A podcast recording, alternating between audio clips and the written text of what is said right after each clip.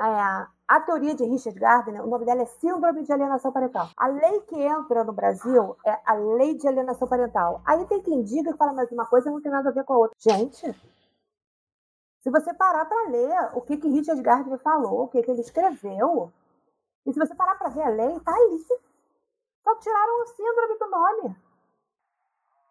Só não patologizaram com uma CID, porque Richard Gardner não conseguiu, porque o objetivo dele era esse, era ter um CID para síndrome. Só que ele não conseguiu. Você está ouvindo?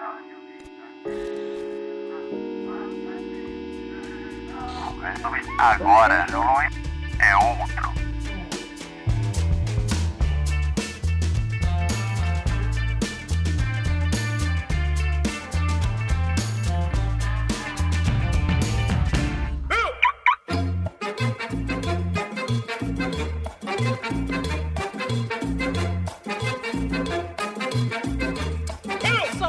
Classe trabalhadora, operária, camponesa, meninos, meninas e os que não se identificam com nenhum desses dois gêneros também. Aqui quem vos fala é ninguém mais, ninguém menos que o seu, que o meu, que o nosso âncora favorito de todos os podcasts, Cristiano Machado lá do Agora é outro. Quase que eu falei do âncora. Lá do agora é outro podcast. Desculpa aí, eu tô. me empolguei demais.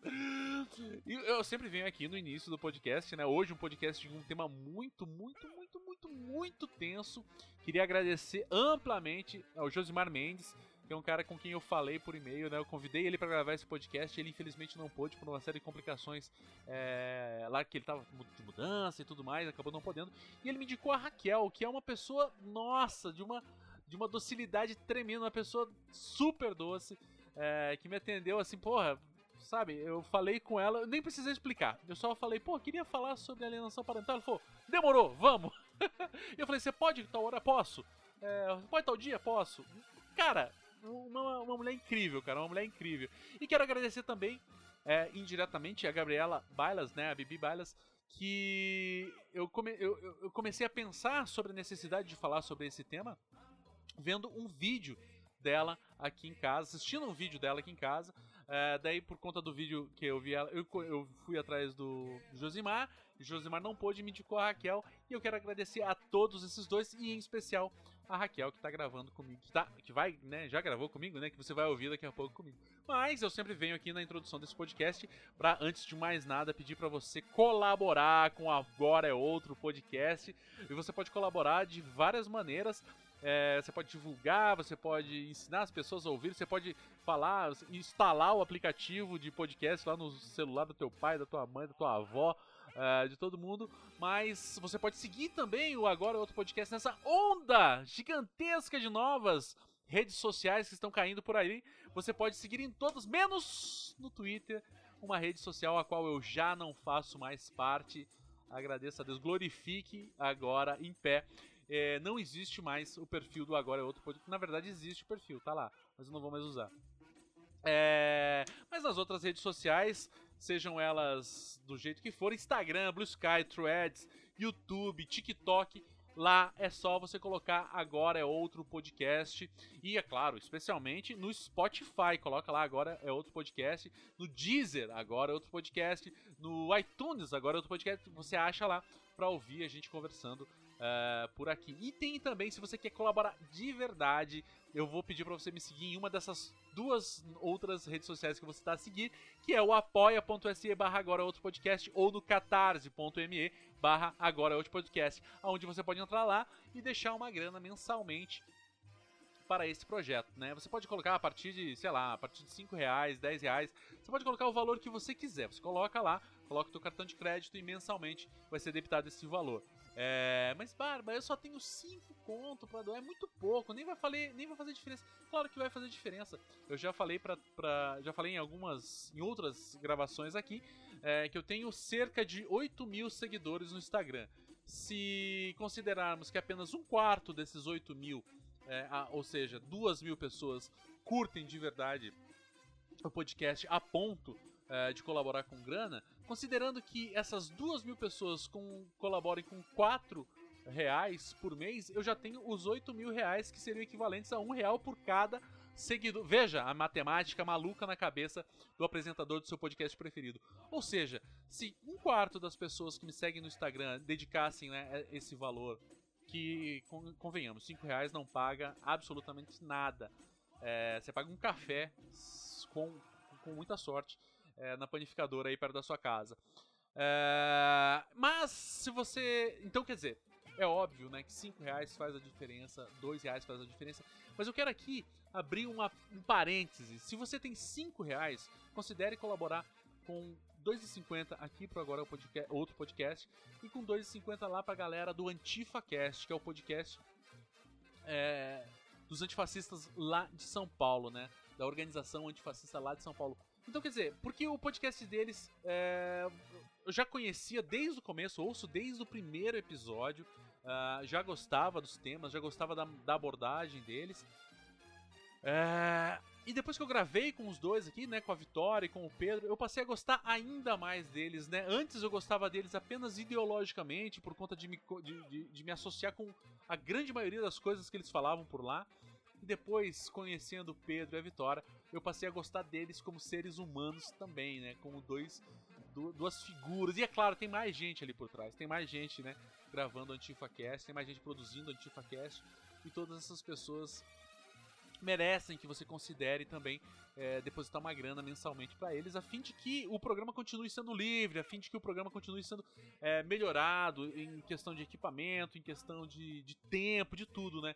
Porque, obviamente, não sei se você sabe, mas gravar um podcast, gravar vídeos demanda muito tempo, tempo esse que quem trabalha, né? Em, não sei se você sabe, mas eu trabalho é, na CLT, pela CLT numa empresa em horário comercial. Então sempre que eu vou gravar é sempre aquela história, pô, você pode gravar depois do horário comercial. É, edição de vídeo, edição de podcast é sempre fora do horário comercial, então são noites de sono que eu perco. É, isso demanda também muita energia, energia vital de você ler um texto, ter que ler o um texto correndo para conseguir acompanhar a, a pauta que vai ser gravada é, fazer buscas, fazer pesquisas, né? pesquisar uma pauta, pesquisar a biografia do convidado, entender o assunto que o convidado vai falar para que não seja uma conversa vazia, não seja apenas um monólogo. Todas as equipamento demanda muita grana também. Equipamento demanda muita, muita, muita grana, por mais que uh, às vezes pareça ser uma coisa simples, mas não é. Então, assim, se você considera a necessidade de, dentro desse universo gigantesco, onde cada vez mais empresas gigantes estão patrocinando programas para, para, para divulgar ainda mais os seus pensamentos, se você acha que é importante que dentro desse espaço ainda estejam vozes livres, considere colaborar aqui com Agora Outro Podcast e considere também, se você tem, agora eu faço um um compromisso público aqui. Se você tem 10 conto para dar, 5 para mim, 5 pra AntifaCast. Se você tem 10, 50 conto, 25 para mim, 25 para eles. Se você tem 10 mil reais, sério, 5 mil reais pra mim, 5 mil reais pra eles, porque os caras merecem. É, e eu gostaria de também que você considerasse se eu mereço colaborar comigo. Beleza? Então é isso. Grande abraço para Gabriele Bales. Gabriela, Gabriela Balas. É, um grande abraço pro Josimar Mendes. E fica aí com esse papo maravilhoso com a Raquel. Esse papo foi tão legal que até depois que terminou o papo a gente continuou conversando. E a gente continuou conversando pelo WhatsApp, falando, planejando novos programas que virão. Então gostaria muito que se você gostou desse programa que você vai ouvir, é, divulgue no seu Instagram, divulgue nas suas redes sociais, todas elas, porque eu, vou, eu queria muito que essa mulher voltasse aqui pro podcast pra gente gravar mais. Beleza? Fica aí com o papo que é mais do que interessante, um papo necessário de uma situação muito problemática que a gente vive no dia de hoje no Brasil. É, e as pessoas, muitas pessoas, sequer fazem ideia da gravidade. Beleza? 3, 4, 5, 6, 7,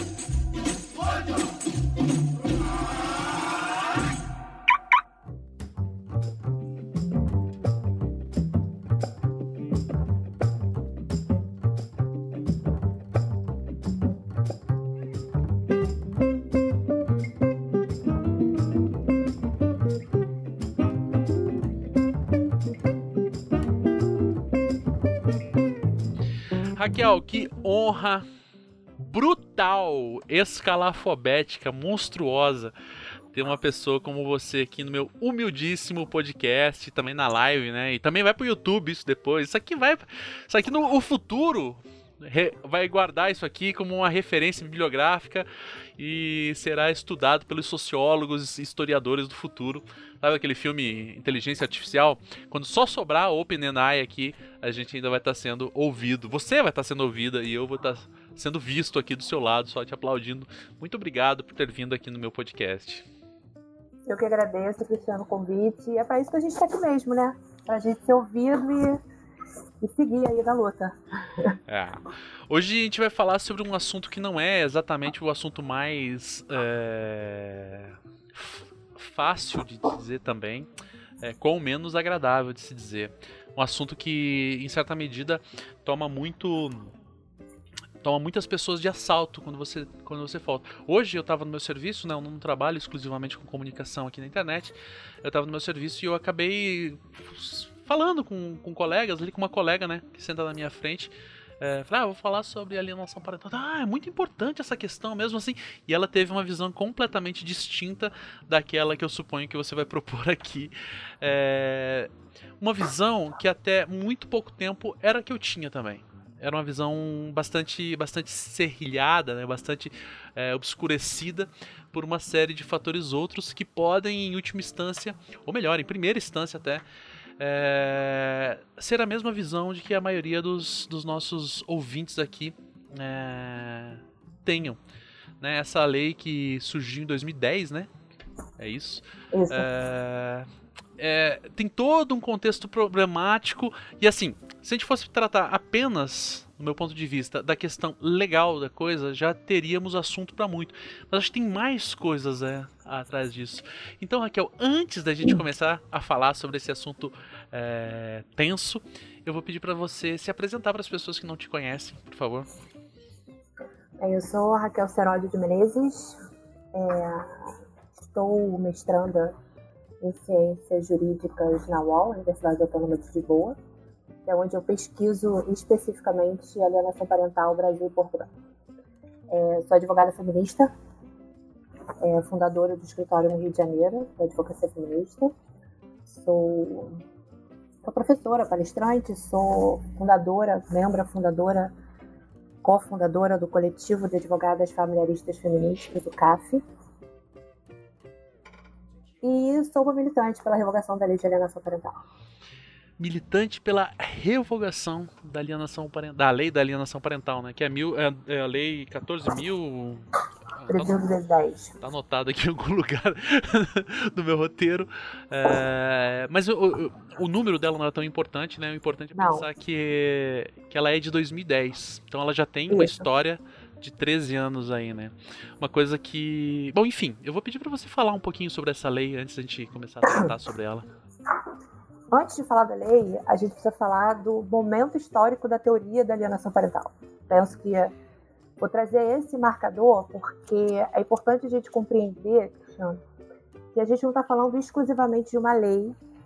É, e isso é um equívoco na faculdade de direito, essa, esse direito liberal, né, que é colocado nas universidades é, ele é muito problemático, porque ele está aí para quê?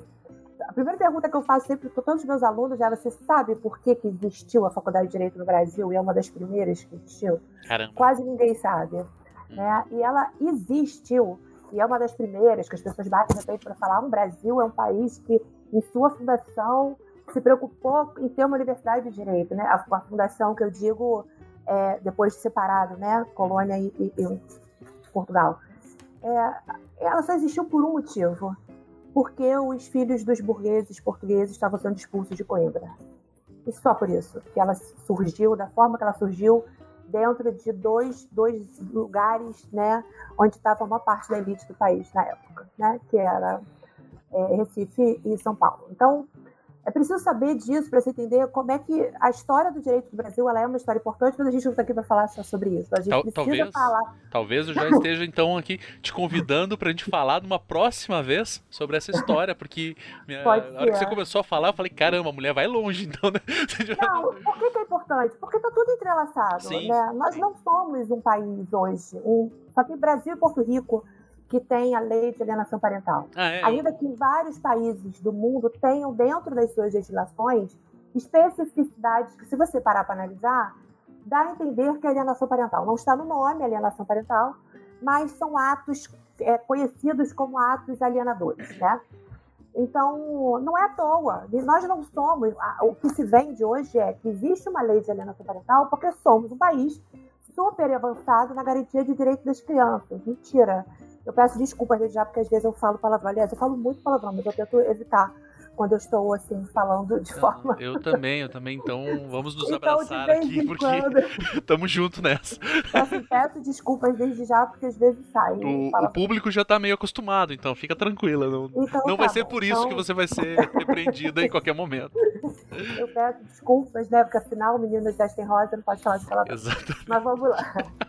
Então, é, falar do direito do Brasil é muito importante para a gente compreender por que, que nós somos o país que temos essa lei. Né?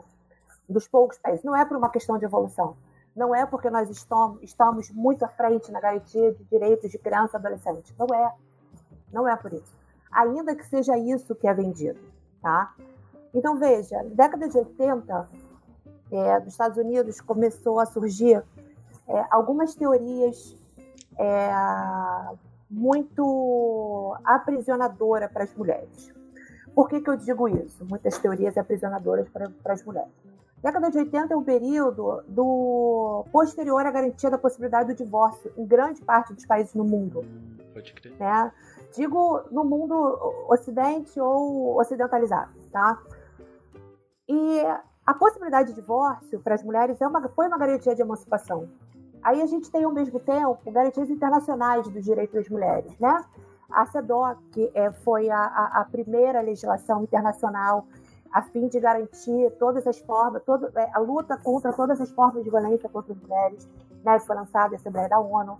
A gente começa a ter um movimento é, político e social no mundo, obviamente que por diversos interesses, claro, na luta de garantia de equidade de gênero. Tá? Então, uma das, da, dessa luta das mulheres que no século anterior, no início do século, era, por exemplo, votar, né? Elas, uma das grandes lutas das mulheres foi o divórcio, né? E que se consegue. As mulheres conseguem o divórcio, elas já tinham conseguido também, em grande parte desses países, é, emancipação profissional. É, a culpa pelo fim das relações ela no Brasil especificamente, ela começa a diluir. A gente tem, aí a gente tem aqui é, falando em Brasil, né? Aí a gente tem aqui abertura política, né? Fim da, da ditadura. Então é, é um período de, marcado por, por grandes lutas na garantia da, da, do direito das mulheres e também da criança e adolescente, tá? E o que que acontece? Em 1980 é, as mulheres mais emancipadas, né, já inseridas de forma um pouco mais é, progressista no mercado de trabalho, elas conseguem se posicionar no fim. Muitas mulheres acabam, né, é, neste processo de divórcio, acabam denunciando por violências, inclusive sexuais, seus ex-companheiros, né, violências sexuais contra si, contra os filhos também. E aí começa um movimento de teorias, em especial nos Estados Unidos, de que essas práticas das mulheres, né, essa prática de separar, de querer separar a todo custo um filho de um pai, era, era algo a ser rechaçado.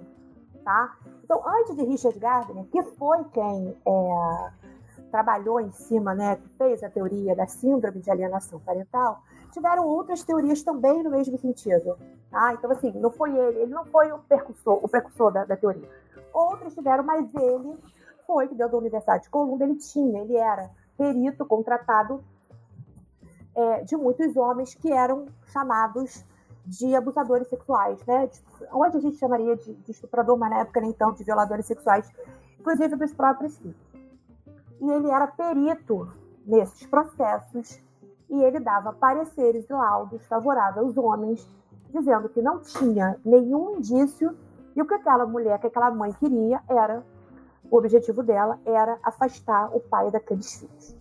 Tá? E aí ele começou dentro das. começou a fazer pesquisas, a gente não pode esquecer que a gente tem dentro do, do, do tripé né, de formação social do Brasil, do patriarcado, da colonização e da escravização, a gente tem é, é, a patologização. Né? A medicina e a psicologia elas estão abraçadas no patriarcado. A gente não pode deixar de falar disso. Né? Então, ele, Richard Gardner, dentro da faculdade de psiquiatria, ele não era professor, porque muita gente diz que ele era professor. Eu então, li ele em era, vários lugares ele como professor Richard. não era. Ele era um, um- ele era como se fosse um, um residente, sabe? Ele fazia um trabalho independente lá dentro, fazia pesquisas independentes. Ele não era um professor de coluna. Tá? A gente pesquisando, a gente chega a essa conclusão.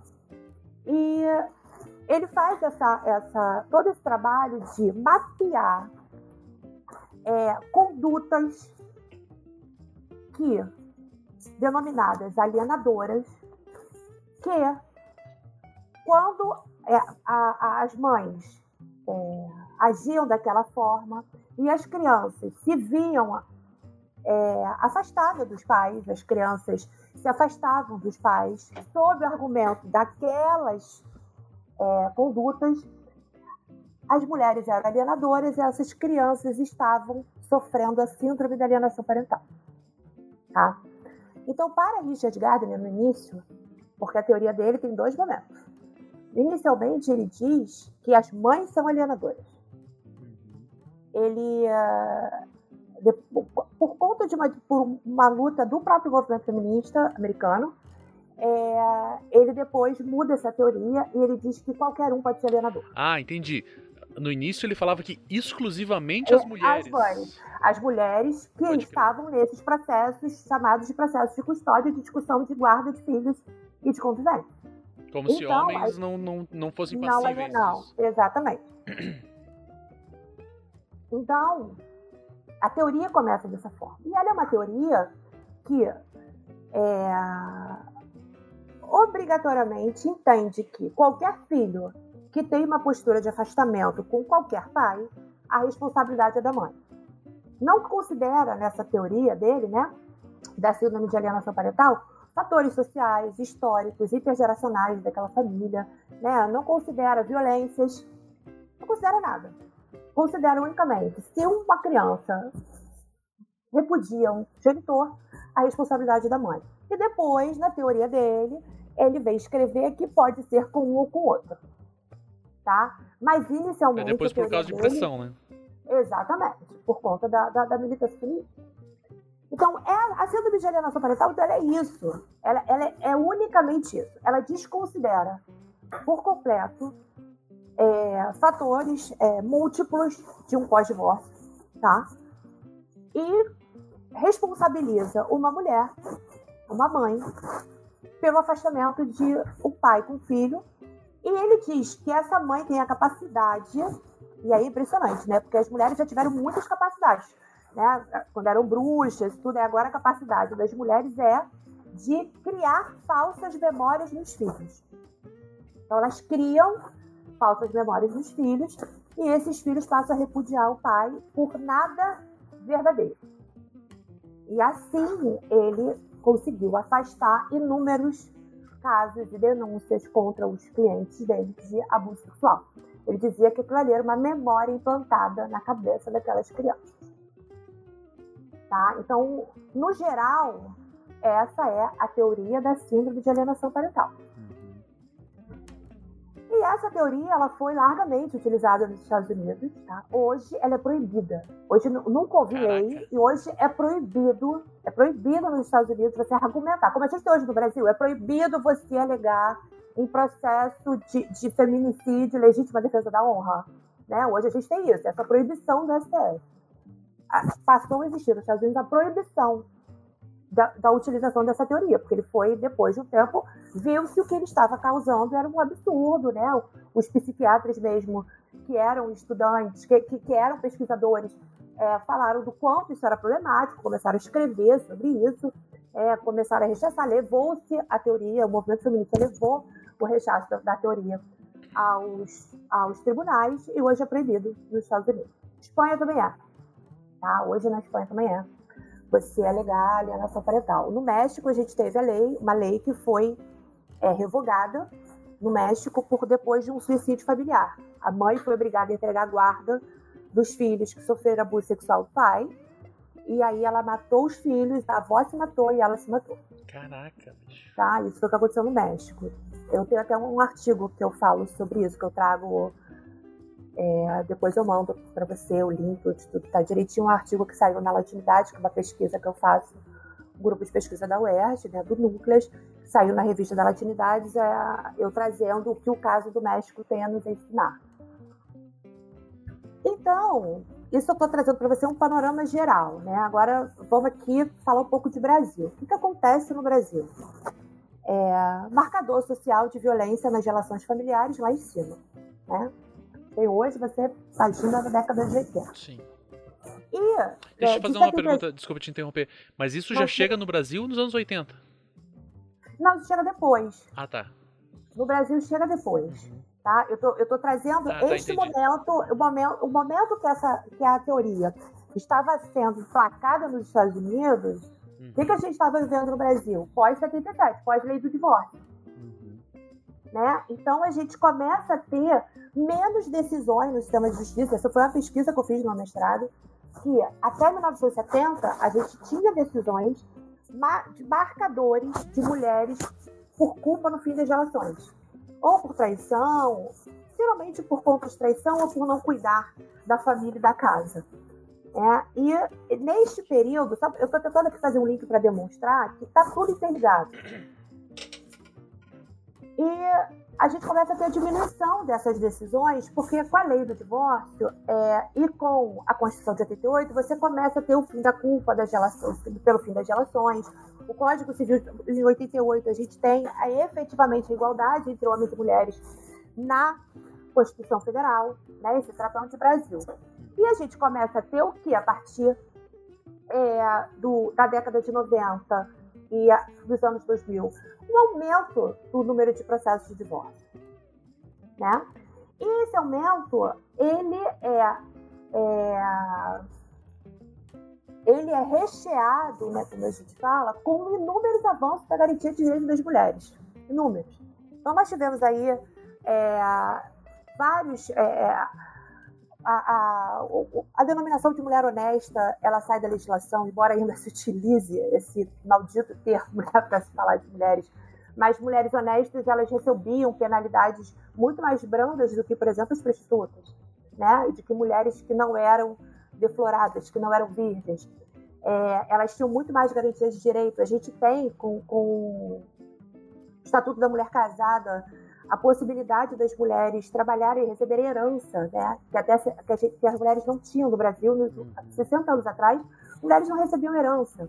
Então a gente começa a ter mulheres entrando no mercado de trabalho, né? garantia de é, garantias é, é, previdenciárias, né? De, de, de trabalho da maternidade, enfim. E isso vem recheado em 2006 com a Lei Maria da Penha. Tá? A Lei Maria da Penha, ela vem de uma penalização que o Brasil recebe é, pelo, pelo, pelo a Lei Maria da Penha, ela pode ser, ela pode existir no Brasil porque com a entrada em vigor né, da Convenção Belém do Pará, Brasil e países da, da, da América do Sul, né, da América Latina, é, o Brasil pode ser denunciado na OEA. Com essa denúncia, o Brasil recebe, o Brasil não se manifesta, o Brasil não responde às, às, às exigências, né, os pedidos, as solicitações de informações da OEA, e o Brasil é, é, é obrigado a criar uma legislação como a da Lei Maria da Penha. E aí, a gente tem, em 2006, governo Lula, é, tem a formação de um consórcio Maria da Penha, enfim, é, também é uma história muito interessante, porque eu sempre pergunto aos meus alunos, né? Vocês acham que uma legislação é, é, é advinda de, de lutas sociais que protejam minorias, ela vem de onde? Alguém acordou e falou, ah, eu vou proteger essa minoria aqui. um burguês, né, um homem branco, cis, hétero, cristão. É como, né, como algumas pessoas à, à direita tendem a falar que as feministas nunca fizeram nada, né? Sempre foi um presente dos homens. Eu falo, caraca, tem que ter muita imaginação para acreditar nessa história, cara. Assim de tudo, né? A a gente ouve, né? Eu falo, não há limite porque se fala, enfim. Então a gente começa a ter aí é, uma, uma emancipação muito maior de, de, mulheres, né? Uma emancipação possível dentro da garantia de direitos. E aí, um, sempre parece que eu falo que é importante, né? Porque a luta de mulheres, ela não é só uma luta por garantia de direitos das mulheres. Né? A luta pelo SUS é uma luta das mulheres, a luta, a reforma agrária, né? Mas ah, eu, eu, ninguém sabe, né? É impressionante, você conversa com as pessoas, as pessoas ficam, não, não como assim? Falo, gente, a faculdade de Direito, as pessoas não estão estudando nisso. Esse direito neutro, liberal, que, que, que enfiaram pela goela do. Né, para essa manutenção desse status, ele é muito complicado, porque não tem ninguém querendo problematizar uma lei como a de alienação parental. Né? E aí, em 2006, a gente tem a, a, a Lei Maria da Penha.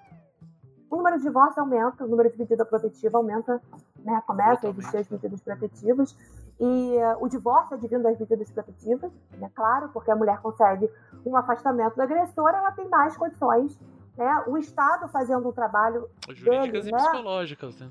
Exatamente, né? Não só essas, né?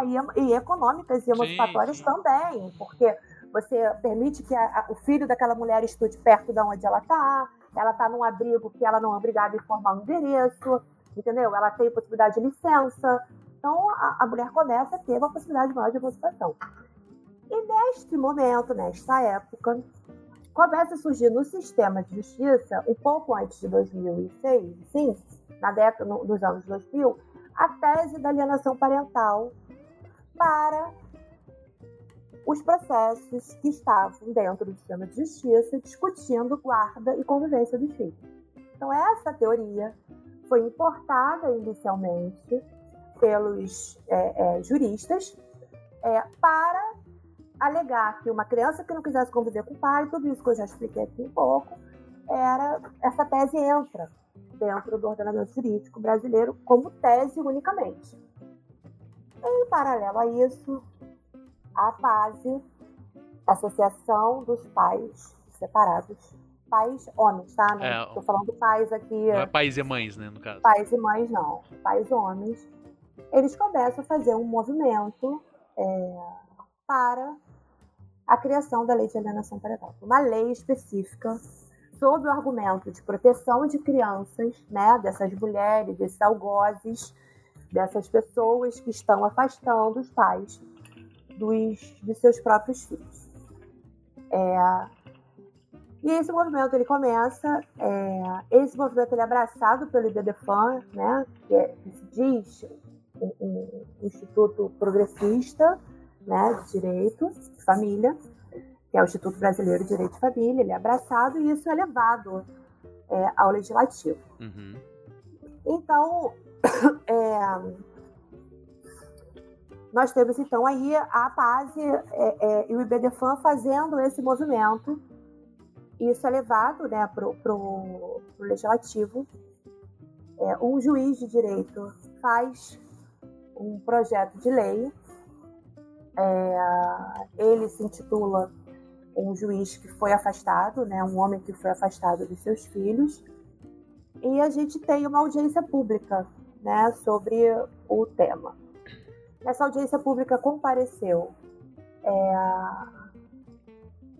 uma pessoa que representava o IBDFAN, foi a Maria Berenice Dias. Tivemos é, esse juiz tivemos uma uma, uma pessoa do, da psicologia e, a, e, uma, e uma outra pessoa, uma, a, a Cíntia Ceralo, que foi pelo Conselho Federal de Psicologia. E todos muito. E, e teve o depoimento de uma menina que se disse vítima de alienação parental. Uma criança ah? mesmo? É, uma adolescente. Né? Que se disse vítima de todo. Aí contou lá todo o sofrimento que ela vivenciou. E aí, é, a única pessoa que trouxe nessa audiência pública uma, um rechaço, é, e uma, não, não, digo, não foi nem um rechaço, tá? mas uma ponderação problemática é: ok, vocês querem criar uma lei de alienação parental, pontuando que mulheres agem assim, né? Um, um, um, um genitor ou uma genitora podem agir assim para afastar o filho. E a penalidade para isso é ou você está na lei, tá? Ou você dá uma, uma advertência, ou você diminui o tempo de convivência com esse genitor alienador, ou você inverte a guarda. Ou seja, é o que ela ponderou foi. Ou seja, agora é o Estado praticando uma alienação. Sim. Porque, porque se a criança tem um genitor alienador, que é com que ela mantém vínculo, e ela é afastada por uma decisão judicial desse genitor com que ela mantém vínculo em afeto, agora é o Estado obrigando uma alienação com relação a esse genitor. Uhum. Foi a ponderação é unida com, com, com, com alienação, caso. Exatamente. É... Porque, veja, a lei, ela, o que é a lei? É, Para quem tem alguém nos ouvindo aqui que não conheça detalhadamente a lei. Ali ela traz uma definição genérica do que é alienação. Bem genérica, pelo que eu li, assim, eu não sou do direito, Isso. mas eu li assim e falei, caraca, isso aqui cabe para muita coisa. É, vamos chegar lá, mas assim, é, é um aprisionamento surreal, porque você passa a viver com medo de ser chamado de alienador. É isso, né? A, a gente da advocacia feminista que está com o pé no barro dentro do sistema de justiça está vendo o pavor que essa lei causa às mulheres mães. Que tem pavor de fazer qualquer coisa de, até de se emancipar, até de tomar é, decisões melhores para suas vidas, com medo de serem chamadas de alienadoras. Tem mulheres que não se separam. Caramba. O nível, né, onde nós chegamos. E a, a lei traz é, situações exemplificativas do que poderiam ser atos de alienação, ou seja, qualquer um pode dizer que um determinado ato XYZ foi de alienação. Uhum. Porque essa lei traz só os atos exemplificativos. A lei permite que você alegue alienação parental em qualquer momento. Então você não respeita um, um, um processo. Né? A gente tem dentro de processos judiciais, a gente tem um rito do processo, né? Um rito do, do momento que você pode alegar, falar, trazer. Não. A alienação parental é um assunto que você pode trazer a qualquer momento. Inclusive em grau de recurso, sem a- o primeiro juiz, o, o juiz de primeira instância ter falado sobre aquele assunto. Caramba, cara, que confusão. É. Então você acaba, por exemplo, com uma garantia constitucional do contraditório da dupla defesa. Né? Tem uma discussão constitucional da própria lei em si. É, que teve, inclusive, o- o- o- uma, uma ADIM, que o, Grupo de Advogados pela Igualdade de Gênero ajuizou no STF, mas que eu vou explicar daqui a pouco por que não foi, foi considerado. Foi extinto esse processo pela, pela, pela, pela revogação da lei. Então, voltando aqui. Então, a lei traz esses atos, ela traz as penalidades que qualquer pessoa pode sofrer, né, que pratica o ato de alienação. Ou seja, a lei dá uma caneta na mão de uma pessoa que não é da área da psicologia, que não é da área do serviço social, que não entende praticamente nada de relações humanas, porque, desculpa, não é o direito que entende de relações humanas. Não é. O direito no Brasil não é feito para entender de relações humanas. Uhum. Ele é feito de penalidades e criminalizações. Foi isso que foi importado na lei de alienação parental. Foi esse perfil que nós temos no Brasil, que é penaliza e criminaliza.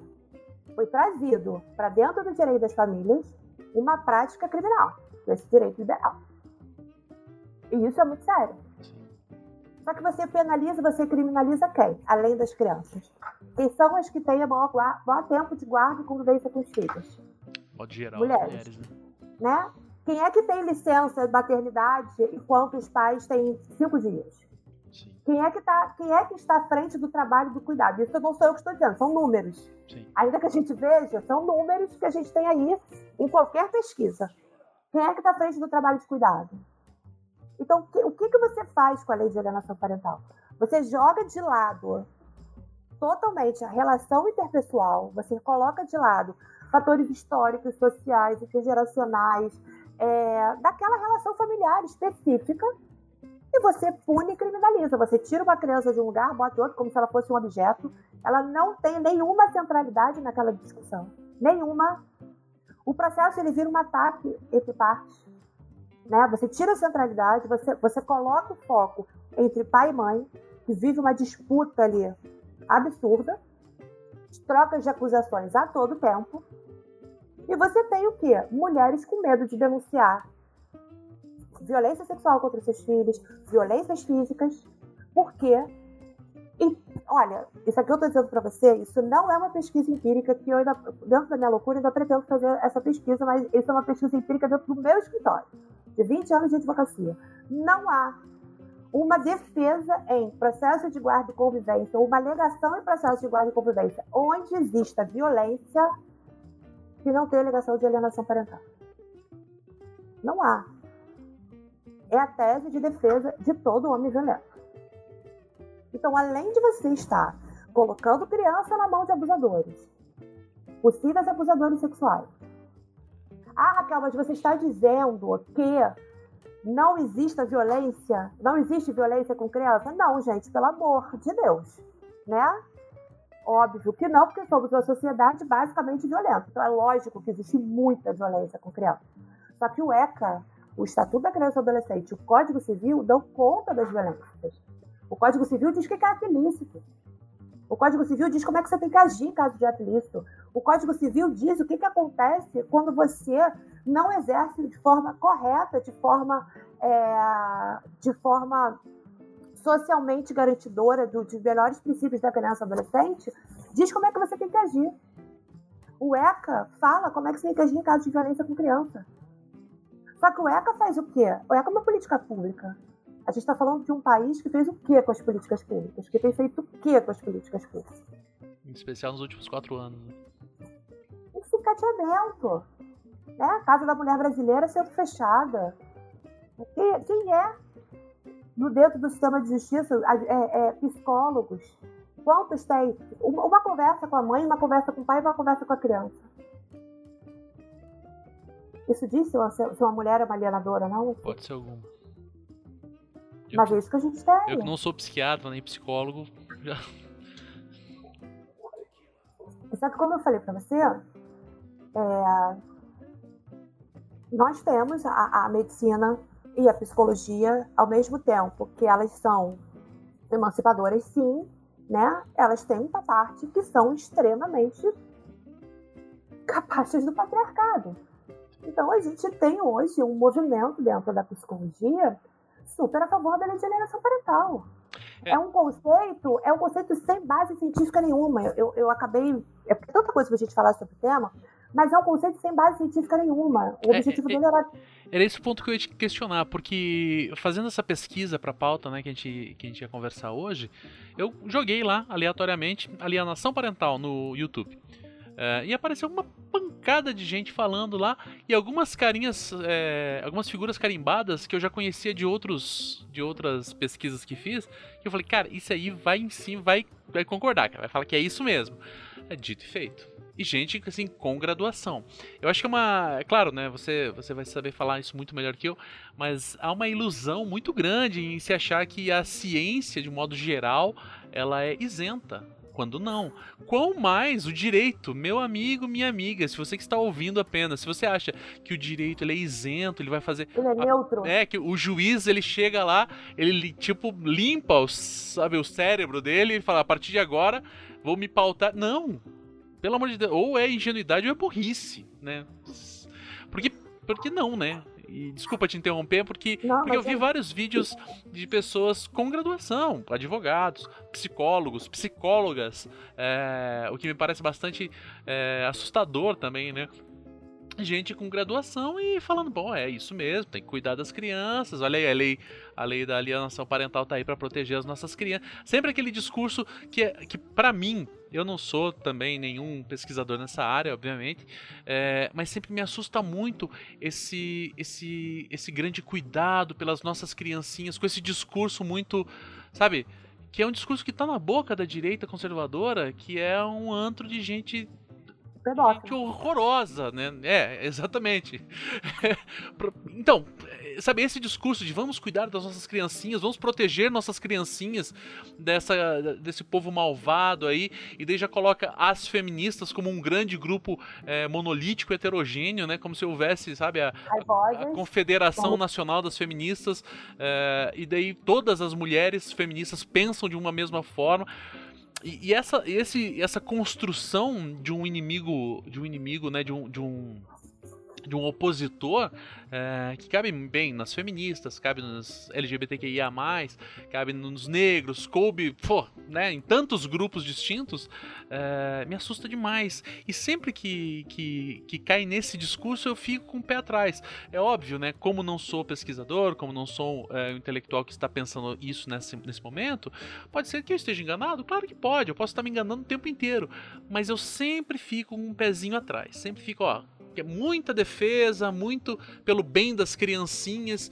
E daí, mas, mas, vamos números, quero detalhes, quero dados, sabe? Não é as criancinhas, não é as feministas contra as criancinhas. Eu quero dados, quero números, quero, quero nomes. Aí o gato caiu aqui, coitado. Ele aguentou assim. É, até ele ficou revoltado. Uh, então é isso. Que, desculpa te interromper, até para fazer uma, uma colocação que não, não vai agregar tanto assim, porque é justamente isso que você tá falando, né? É um grupo de gente horrorosa é, contra o inimigo que é as feministas, né? Que querem o mal das criancinhas, que querem a, a sei lá, tornar a população mundial homossexual, sabe? Essas coisas que você fala, mano, da onde que eles tiraram isso? Não é, e, e, é sobre esse, esse, esse slogan, né, que eu falo, vamos proteger as nossas crianças, que ninguém está protegendo as crianças. Não tem ninguém protegendo criança. Porque se você quer proteger criança, também protege mãe de criança. Porque vai, né, é, é, uma, é, uma, é uma cadeia concatenada, né? Exatamente. Protege a mãe, protege. Né? Então, assim, é só a gente ver os números. Todos os tipos últimas, de mãe, todos as, os tipos de família. Ver as últimas pesquisas que nós temos. As últimas pesquisas, a quantidade de violência praticada contra criança, contra meninas, então violências sexuais contra as meninas. Entendeu? São dentro de casa, a maior parte é dentro de casa. Com pessoas conhecidas, né? Com, com pessoas conhecidas, com pais. Pessoas o maior número de pais. Então, é, é, uma, uma. Assim, eu não sei se você. Eu não sei se todo mundo aqui que vai ouvir é, vai ter a curiosidade de ler é, a justificativa da lei de alienação parental. A justificativa da lei de alienação parental ela é misoginia do início ao fim.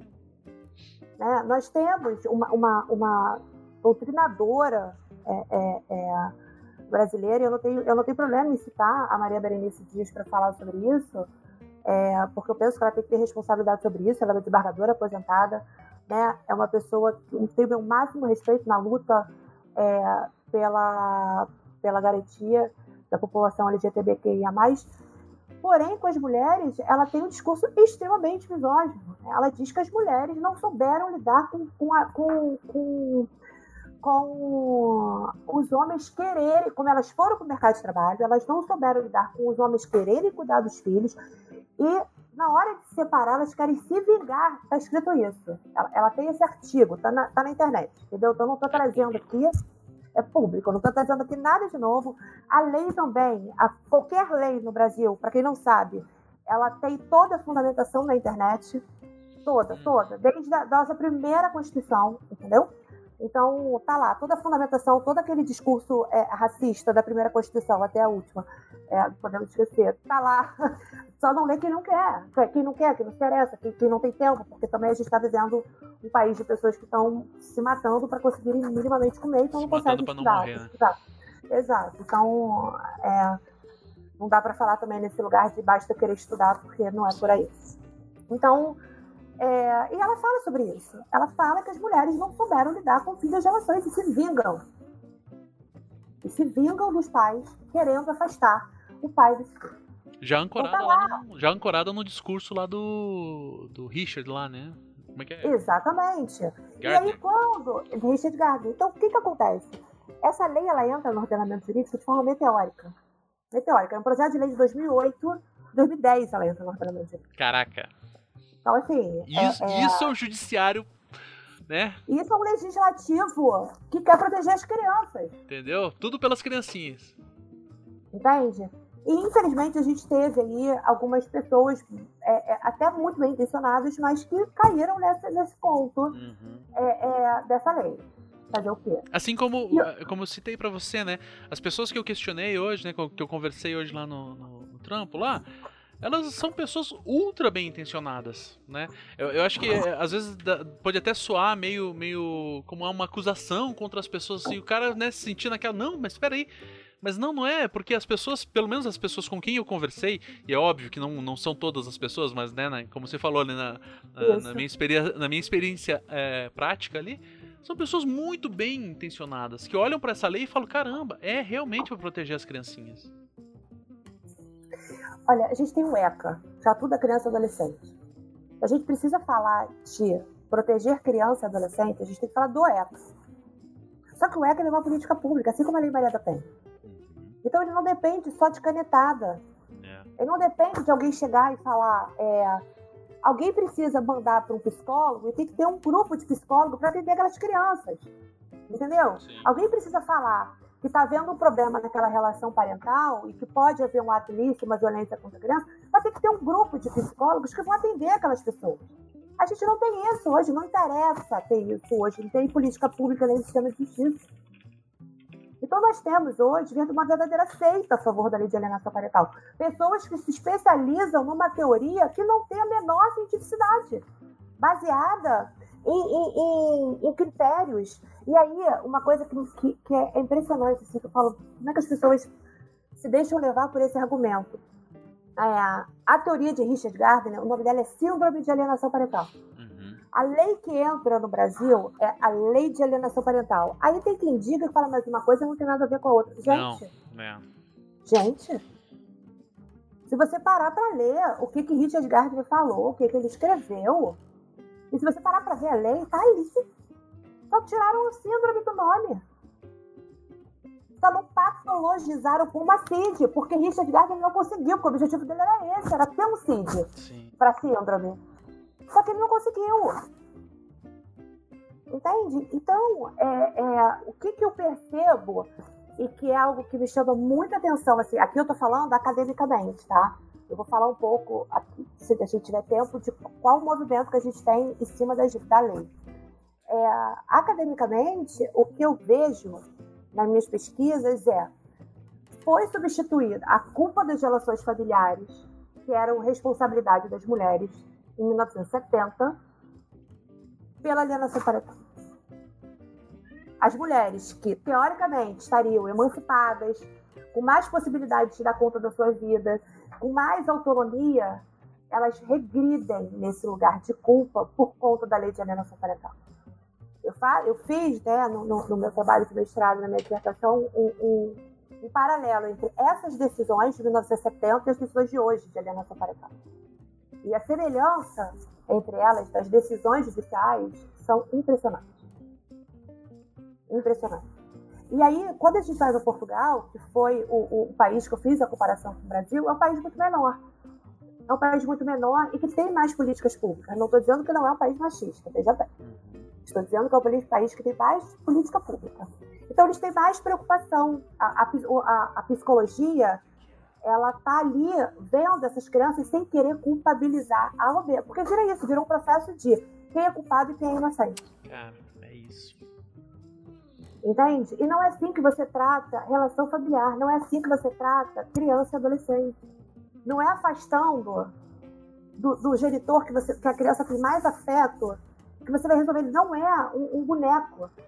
Isso não é proteção. Ninguém dá. é- Essas crianças não têm voz alguma. Elas não têm a menor. é, é, elas perdem por completo a importância desse processo. O protagonismo não é delas. Então, o judiciário, em um país como o nosso, onde as leis são feitas, as leis são feitas de homens brancos, cis, hétero cristãos, para eles, a quem essa lei veio beneficiar? Porque as pessoas falam, ah, mas por exemplo, a lei de alimentos é ótima. Eu falei, para quem? Para os homens, ela é ótima.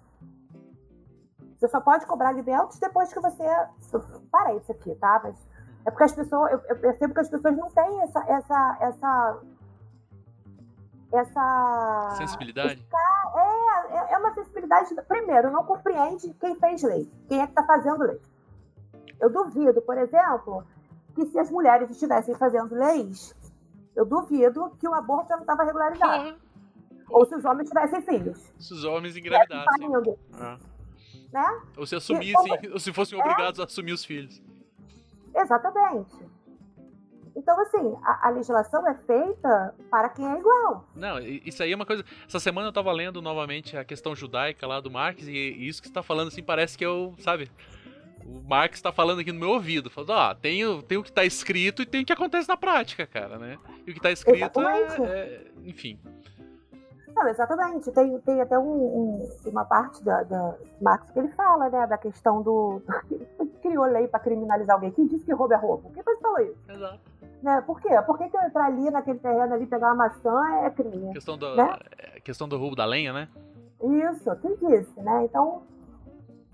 E olha que eu não sou marxista, hein? Imagina depois. Não, sim, ok, mas não dá pra. É, é um horror também, né? As pessoas têm isso. Ai, pra que estudar Marx? Falei, gente. Porra, pra que estudar Marx? Pra que Marx? Porra!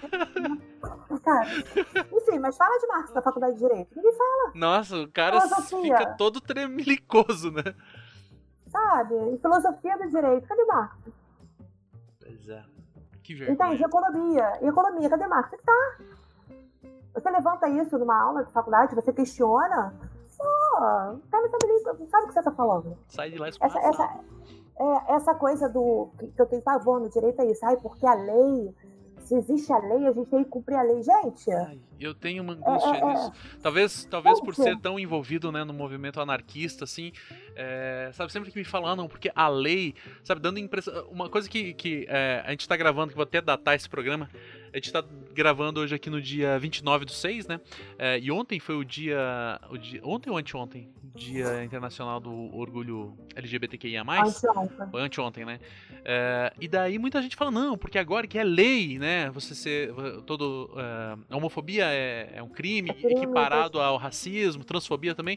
Eu falo, caramba, o fato de ser lei, ele é tão tão problemático, porque a gente precisa judicializar o bagulho que é porra, uma questão não, de humanidade. Veja bem, é lei no Brasil porque por conta de um movimento social de luta dentro do sistema de justiça, na STF. Uhum. Não é lei no Brasil porque o legislativo, quem é quem a gente vota para fazer lei, determinou que seja. Sim, demais. Não é. Não, é, porque o casamento é, é igualitário. De pessoas, é de pessoas homoafetivas, ela não está regulamentado por lei. Ele é uma decisão do STF.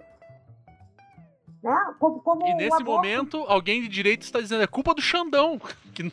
Exatamente. que não tava lá quando isso aconteceu, mas, porra, né? O nosso, o nosso Michel Foucault, né? Vacinar e punir. Exatamente, cara. Fala, olha, às vezes o Brasil me obriga a cada coisa. O, o, roteirista do Brasil, às vezes, ele é pior do que Stephen King, assim, sabe? Chega no final, ele cheira uma carreira de cocaína, escreve qualquer coisa você fala, é isso aí, brother. É, tá de parabéns, né? Então, Esse assim, vídeo não vai ser monetizado em nenhum momento, porque a gente falou de pedofilia, cocaína, então. foi mal, assim, desculpa. Se você me chamou pra falar de alienação parental, não, você não estava querendo monetizar. Não, não, não, não. É, é, importante, ainda que, ainda que ele não seja monetizado em nenhum momento, é, vale a pena a gente meter esse assunto, porque de fato. É, a parte da cocaína eu falei de graça, que não tinha nada a ver com o assunto. O... Então vamos voltar aqui para falar da lei. Né? O que, que acontece? É, a lei entra no, no, sistema de justiça no Brasil, no, no, no, legislativo, né? entra no ordenamento jurídico e ela virou um nicho de mercado. Uhum. Ela vira, né? tudo é mercadoria, né? Nesse, na nossa realidade, ah, né? Já que a gente falou tanto do Marcos hoje. Não é? A gente pode deixar de falar sobre isso. É, tudo é mercadoria. Então, se tudo é mercadoria, vamos monetizar também a lei de alienação parental. Então, um laudo de um assistente técnico é um valor absurdo. Uhum. Para dizer, assim como o Richard Gardner falava, que aquilo ali é uma implantação de falsa memória.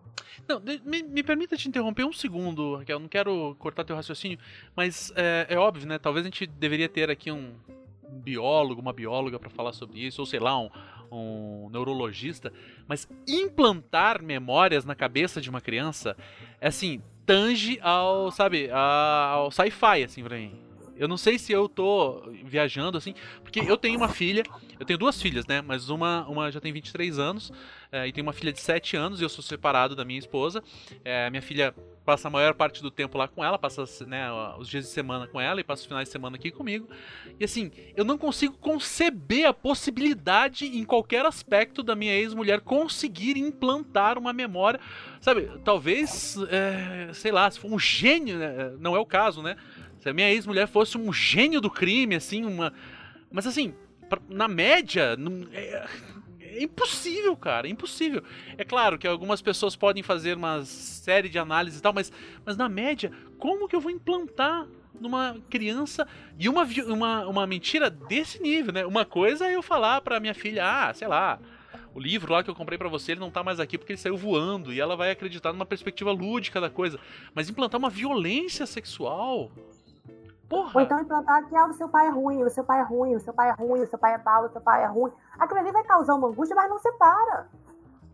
A criança pode ficar com problemas emocionais, óbvio. Sim. Inclusive, no meio de violência, vai ter problemas sérios emocionais. Isso a psicologia está aí, é, é, é, falando a torta direito.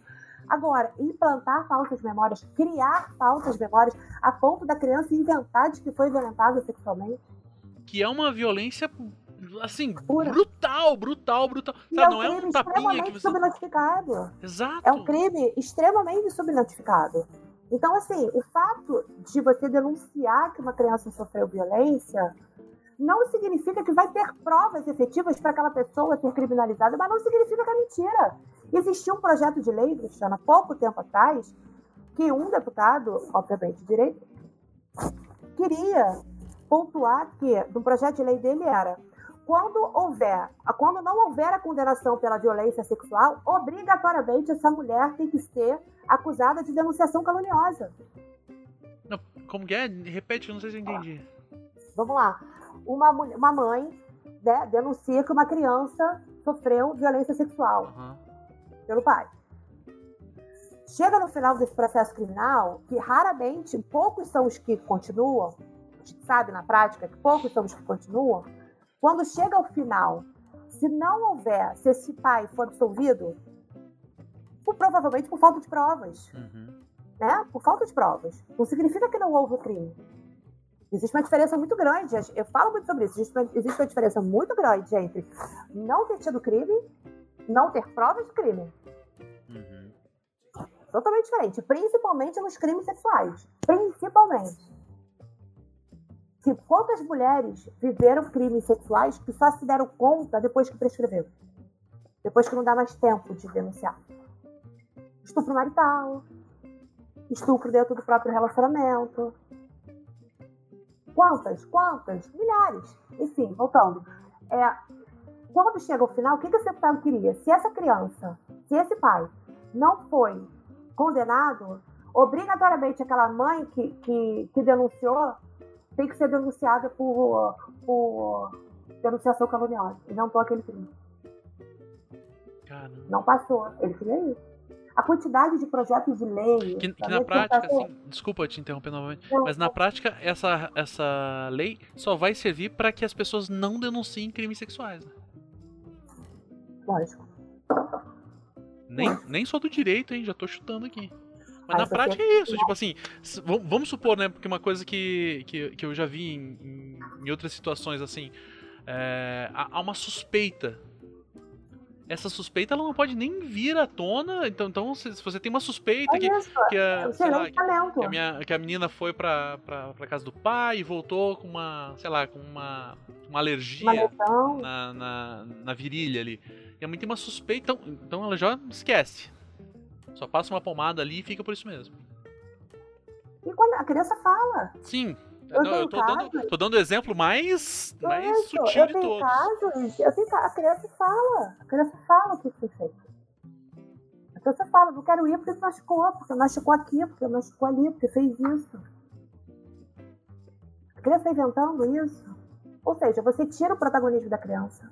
Você ignora você... completamente a criança, porque a criança ela é tratada quase como um bem, né? Tipo assim, com o carro, quando eu me separei, eu fiquei com o carro e a minha ex-mulher ficou com a casa. Então, sabe, é mais um bem pra gente disputar. Uma posse, uma posse pra se disputar.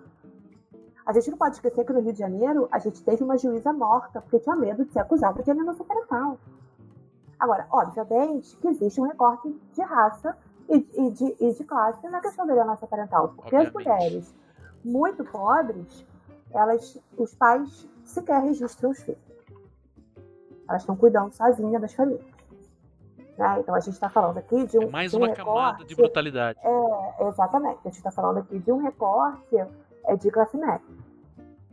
Tá? Vai de classe média até a classe alta. E são homens com muito dinheiro para pagar laudos, para pagar advogados. E você lê as petições de acusação de alienação parental, é um show de estereótipo de gênero. É um show de estereótipo de gênero. Ressentida, vingativa, é, não soube lidar com o fim do relacionamento. É, tudo que está no projeto de lei, tudo que está lá na justificativa, tudo que a Richard Gardner dizia antes dele mudar a teoria dele, está sendo repetido. Está sendo repetido. Existe, a ONU está denunciando o Brasil. O Brasil está sendo denunciado na ONU pela Ah, lei de alienação parental. Entendeu? Nós temos Conselho Federal de Psicologia, Assistência Social, nós temos a Defensoria Pública de São Paulo, nós temos inúmeros pareceres contra a lei de alienação parental. O Conselho Federal de Psicologia pedindo para que não seja aplicada a teoria, para que seja usado de forma independente, porque ainda tem isso, ainda determina como é que o psicólogo tem que fazer o estudo. Quer dizer, tira totalmente a autonomia da profissão da psicologia. Totalmente. E tem um monte de psicólogo que está rezando essa cartilha da alienação parental.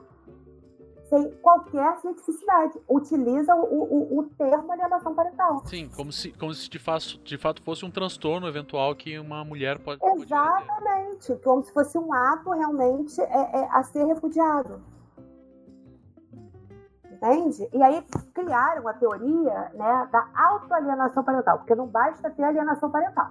Né? Tem que criar a teoria da autoalienação parental. É para justificar quando o pai trata mal o filho, quando o pai é violento com o filho, aí o, o pai é responsável pelo repúdio do, do filho por, por ele.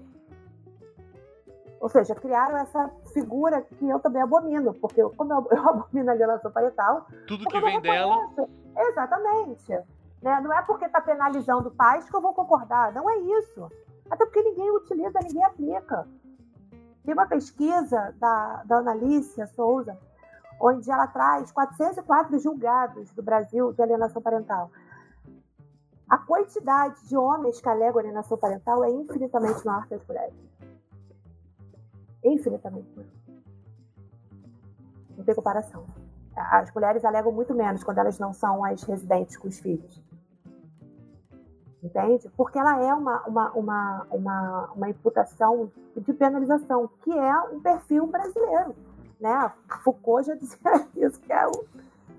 Então, tem outras pesquisas, o próprio Josimar. O Josimar tem, tem, tem uma pesquisa dele que ele traz artigos é, é, internacionais na Inglaterra, se não me engano, é na Inglaterra ou no Canadá, é, na França, tem alguns países, é, foi feita uma pesquisa onde as alegações de alienação parental elas são 80% das vezes aplicadas, a teoria, a tese, em casos de violência contra a mulher, que é o que eu falo Caraca. que eu tenho hoje na prática, 80%. 80%. Entendeu? Então, assim, é, no Brasil nós temos poucas pesquisas. Poucas, porque a gente tem hoje as pessoas vivendo uma, uma seita de alienação parental. Com, essa, com esse entendimento de que é para proteger crianças. Só que, veja, não está protegendo mulheres, crianças e muito menos mulheres. Porque as mulheres estão aprisionadas dentro da, da, e a, a lei, ela, ela, ela traz uma questão que é muito, assim, se tratando de Brasil, ela é muito profunda, que é a domesticação do corpo da mulher. Como que a mulher tem que se comportar para ser uma boa mãe? Essa mãe criada né, no capitalismo, desse lugar sacro, desse lugar religioso, desse lugar é, que não é uma mulher, né? não é uma mulher que transa, não é uma mulher que sai, não é uma mulher que, que tem amigas, não é uma mulher que trabalha, não é uma mulher que tem raiva, não é uma mulher. Não. Não é uma mulher que não quer ser mãe, não é. Esse lugar dessa mulher santificada, dessa mulher é, é, é, praticamente religiosa, né? Que foi essa a figura que foi criada aqui da mãe. Então é isso. É você. Em 1970 você tinha o quê? O aprisionamento pela culpa. Mulher não podia trair, mulher não podia se separar, porque ela era culpada e ela perdia o quê? A guarda dos filhos. Agora a gente não tem mais isso. Mulheres e homens são iguais. Não tem mais culpa pelo fim das relações, mas tem o quê? A domesticação do corpo da mulher pela lei de alienação parental. Como que elas têm que se comportar para serem boas mães e não perder a guarda dos seus filhos.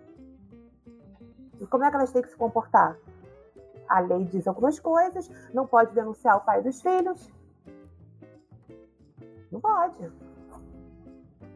Então, assim, é, a, a, a lei de alienação parental, ela é um backlash da Lei Maria da Penha, né? Ela é uma resposta conservadora, não só à Lei Maria da Penha, mas a todo avanço legislativo na garantia de direitos das mulheres, não só civilmente, mas criminalmente também.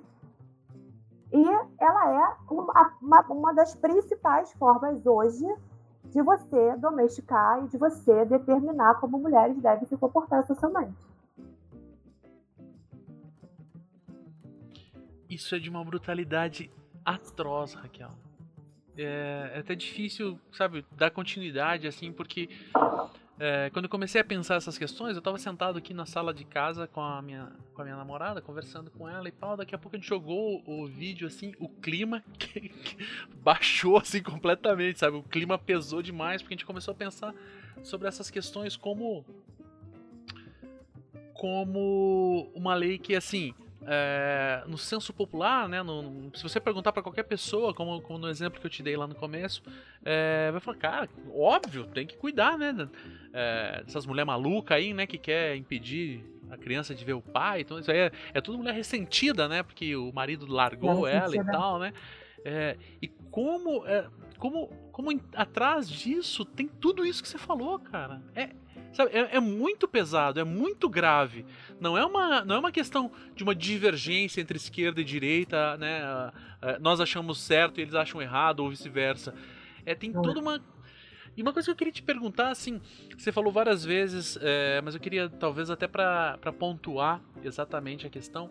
É, quais são os grupos, ou melhor, né? Se é que é possível falar isso, qual é o grupo que se beneficia objetivamente disso e que está por trás disso, porque certamente não é uma coisa que, que surgiu do nada e, né, que né, tem, a, tem a história do homem e tudo mais que, que propôs isso lá, mas hoje no Brasil qual o grupo ou quais os grupos que se beneficiam e que estão é, de certa forma patrocinando essa mentalidade ainda? São Ou não pode falar? homens violentos. Não, homens violentos, pais pedófilos. Não, né? é, é, porque assim, o que. A advocacia, a advocacia de família tá ganhando muito dinheiro com a acusação de alienação parental. Não entendeu? pode. E a gente. É só por dinheiro isso? E a gente. Então, olha só, você. Veja, não, eu, eu não vou dizer só por dinheiro. Para a advocacia, para o que ela se propõe se tratando de Brasil, dinheiro não é só. Né? Então, agora, a gente tem, por exemplo, um lobby fortíssimo, fortíssimo no Congresso contra o movimento da revogação. Porque tudo isso aqui que a gente está conversando, isso já foi levado. Isso já foi levado para lá. A gente teve, a gente teve, em 2021, a gente teve para é, é, a gente conseguiu um avanço na revogação da lei, no projeto de lei para revogação, e a gente teve um deputado que pediu a pensamento de vários é, projetos de lei, que culminou com a alteração de alguns artigos. Um dos artigos da alteração que disseram que eu colocar, porque o que, que aconteceu? Queria ser a revogação. Uhum.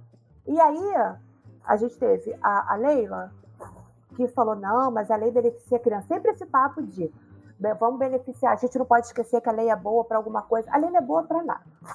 Desculpa, a lei não é boa para nada. Existem mulheres violentas com os filhos? Existem. Vamos levar, elas vão ser tratadas e lidadas com ela. O sistema de justiça tem uma forma de lidar com isso. Ninguém está dizendo aqui que não tem mulheres violentas, que todas as mães são as melhores mães do mundo. Ninguém está falando isso.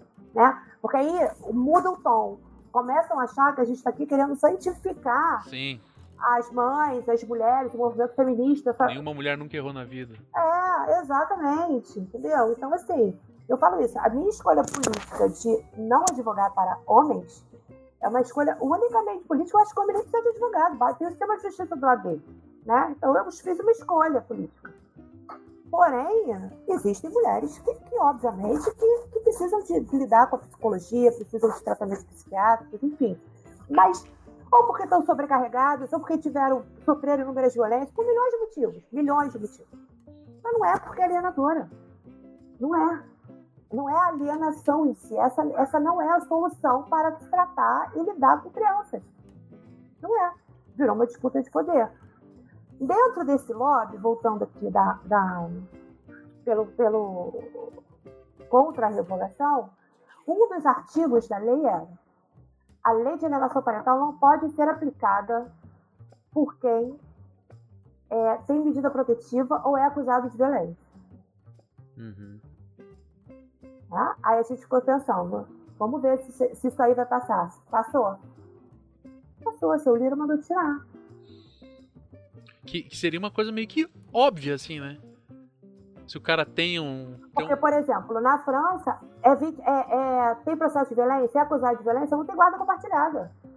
Enquanto aqui no Brasil, as pessoas também me perguntam: ah, mas você é contra a guarda compartilhada? Eu falei, gente, menos. Eu sou contra a obrigatoriedade da guarda compartilhada. Eu não posso obrigar uma mulher a compartilhar a guarda com, com, com o algoz dela, com o cara que bateu nela.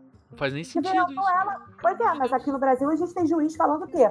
Isso é problema de criminal. Isso é problema da Maria da Penha, isso não é problema da família. Na família vai ter guarda compartilhada sim. Nem é motivo. Tem juiz que diz violência doméstica não é motivo para, para não ter guarda compartilhada. Gente, o que, que é isso? O que, que é isso? Qual o nome disso que não mais do que a manutenção do patriarcado no sistema de justiça? Que, que é, é, retoma aquilo que a gente falou lá, né? De, supondo uma, uma, uma questão assim. Neutra. Neutra, né? todo mundo igual. Todo mundo é igual. Então, quer dizer. É, cara, não faz sentido algum, cara. É, não faz sentido, sentido algum. O cara que tem um BO assinado lá ter acesso à criança, ter acesso a. Não, outra coisa. Ah, porque ele é um excelente. Ele foi um péssimo marido, muito violento, mas é um excelente pai. Mentira. Mentira, gente inúmeros artigos da psicologia falando sobre isso, não sou eu que estou dizendo. Não tem como. Não tem como. Quem é violento numa relação conjugal não vai ser violento numa relação violento numa relação parental? Por que não? Ah, mas tem que separar a conjugalidade, né? É, é esse o, o, o, o, discurso, tem que separar a conjugalidade da, da, da, da, da parentalidade. É, e, quando, com isso você coloca em risco a vida da criança. Exatamente. Você tolhe o direito da mulher e põe em risco a vida da criança. É isso. Você resumiu aqui nessa sua frase o que, que significa a lei de alienação parental. É isso. Crianças em riscos e mulheres sem autonomia. Unidos. Caralho, Raquel, eu tô assustado. Escrevi 122 páginas para minha dissertação do mestrado, para no final falar isso. É isso. Só que ninguém quer ouvir. Ninguém quer falar. A Leila do vôlei foi quem falou: não, tem coisa boa na lei. Gente, como tem coisa boa na lei? Uma lei só punitivista. Uma lei simplificadora de relações familiares Leila essa, aqui, Leila essa que não é do direito também, né? É. Com todo respeito a Leila, mas. Não, sim, com todo respeito a todos eles, mas assim, estão lá pelo voto do povo, ok? Mas. É... Só que a gente está aqui falando de uma lei, mas isso acontece em várias. Lei da guarda compartilhada obrigatória. Essa é Agora, uma, né? É. É porque essa existe um movimento, né? Existe um movimento das mulheres mães, né? Começou. Não pode haver esse apagamento das mulheres mães, não pode haver um apagamento da advocacia feminista. É claro que hoje a gente tem academia falando sobre o assunto. E isso é muito importante, claro que é muito importante. Né? A gente tem a Bibi Bailas falando, né? Nós temos uhum. é, é, é, o Josimar, que é um PhD, nós temos a, a, a, a psicologia está se debruçando sobre isso. Isso é sensacional, mas quem estava ali na base, desculpa o termo se fudendo de verde e amarelo desde o início, foram as mulheres mães. que perderam guarda dos filhos. Joana Marçal, essa menina que, que, que, que morreu. Então, assim, uma juíza que foi assassinada com medo de, de ser chamada de alienadora. Que isso? Que lei é essa? Que, que fez um país, é, teoricamente, avançar na garantia de direitos, mas que mantém mulheres e crianças aprisionadas da mesma forma que em 1960, 1970 mantinha onde se tinha uma lei, que era o Código Civil de, dois, de, de, de 1916, que tinha o patriarcado declarado. É o que a gente tem hoje. Raquel, eu não sei nem como, como terminar esse programa que tá. É, bravo. É, é horrível, é horrível, é horrível. Eu, só para complementar, ah. no, no meio do ano passado, eu fui fazer uma cirurgia Aí antes de fazer essa cirurgia, uma cirurgia muito grande que eu fiz na coluna toda, é, eu, eu escrevi um artigo junto com a Daniela Carvalho, que é uma ela é procuradora federal e é o mestrado dela sobre análise econômica do direito. E a gente fez um artigo sobre a quem interessa financeiramente ela. É, depois eu vou mandar também para você, para você por aí. É, e aí ela trouxe toda a teoria né, da, da análise econômica do direito, que é possível se fazer a aplicação da análise econômica do direito nas relações de família, do quanto dinheiro é gasto pelo sistema de justiça e do quanto é, é, é um enxugar de gelo eterno. Porque você não protege crianças e você coloca mulheres em risco. Então, ainda pela análise econômica do direito, é, só interessa a quem tem dinheiro para pagar por essa tese, quem tem dinheiro para. E assim, eu fico imaginando. Eu, eu, eu tenho uma filha também de oito anos, né? E uh, eu, eu, eu, o pai dela a gente é separado também, mas a gente tem uma criação compartilhada, enfim, com ela. Eu fico imaginando, quando eu escuto os casos assim que as pessoas contam, né, dos processos, estão sendo acusados, do desespero das mulheres, entendeu? De, de verem seus filhos sendo afastados de si. Por exemplo, eu não consigo imaginar que o pai da minha filha vai querer me afastar dela, ou que eu vou querer afastar ele da minha filha pelo simples fato de não ter continuar me relacionando com ele.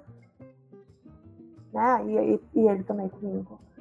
Porém, aí, uma vez eu conversando isso, porque a gente acaba levando para um lugar pessoal uma questão política, né, uma questão coletiva, mas é aquilo, se tiver violência, é tudo totalmente diferente. É totalmente diferente. E a gente está num país onde as relações são fincadas na violência. Né? Eu trago isso no meu, na minha dissertação. Né? Eu, eu tomei um, um capítulo da minha dissertação para falar é o que, que é o patriarcado é, como categoria jurídica. É, porque se a gente não falar sobre isso, a gente não consegue compreender. A gente, se a gente não falar sobre isso, a gente acha que a lei de alienação parental é uma lei que beneficia a criança. Sim, sim, exatamente.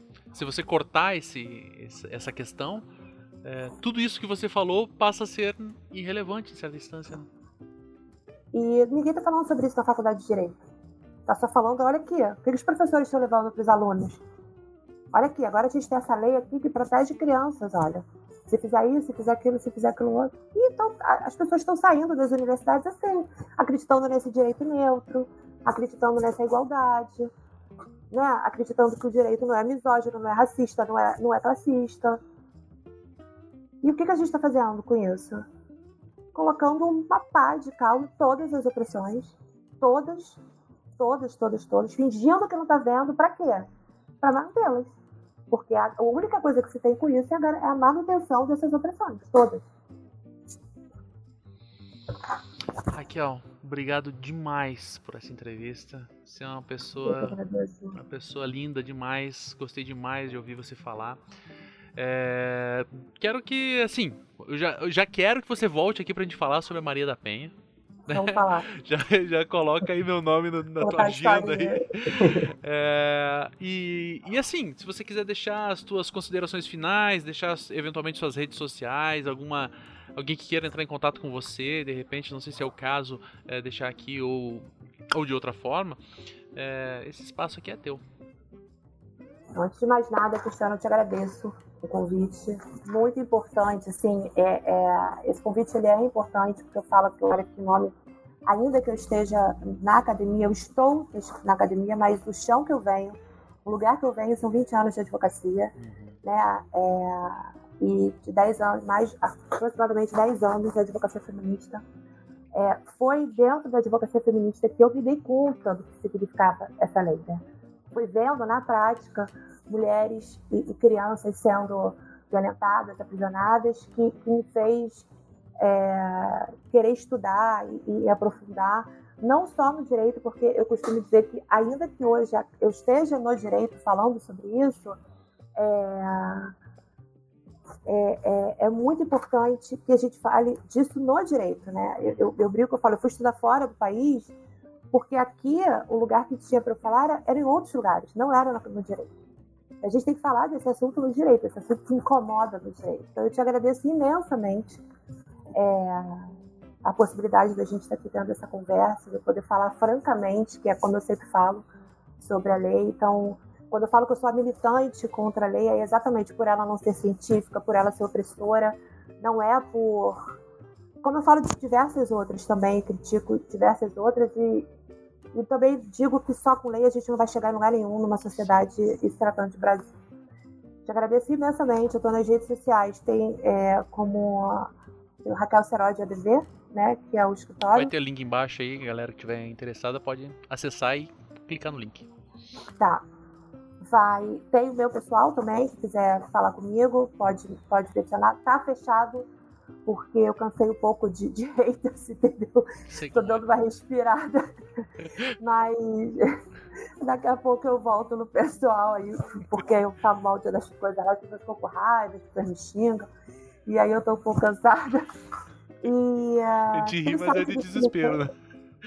é. É, mal amada, mal amada, sou muito mal amada. Muito. Mal amada é o que eu mais conheço. Mal amada, enfim. 2023, é... 2023 e é, o papo ainda é, não, feminista é mal amada. Mas feminista é mal amada, enfim. Vamos lá, né? E uh, tem o site do escritório, hum. né? Lá tem, tanto nas redes sociais, tem o telefone, tem o link direto, onde tem os artigos, onde tem Legal. o WhatsApp do escritório, quem quiser entrar em contato, estamos aí, tá? E muito obrigada mais uma vez. Eu é que tenho que agradecer. O papo foi massa demais, foi lindo demais. Apesar dos pesares, apesar de ter falado de estupro, cocaína, tudo qualquer coisa. Valeu demais. E estamos aí, tá bom?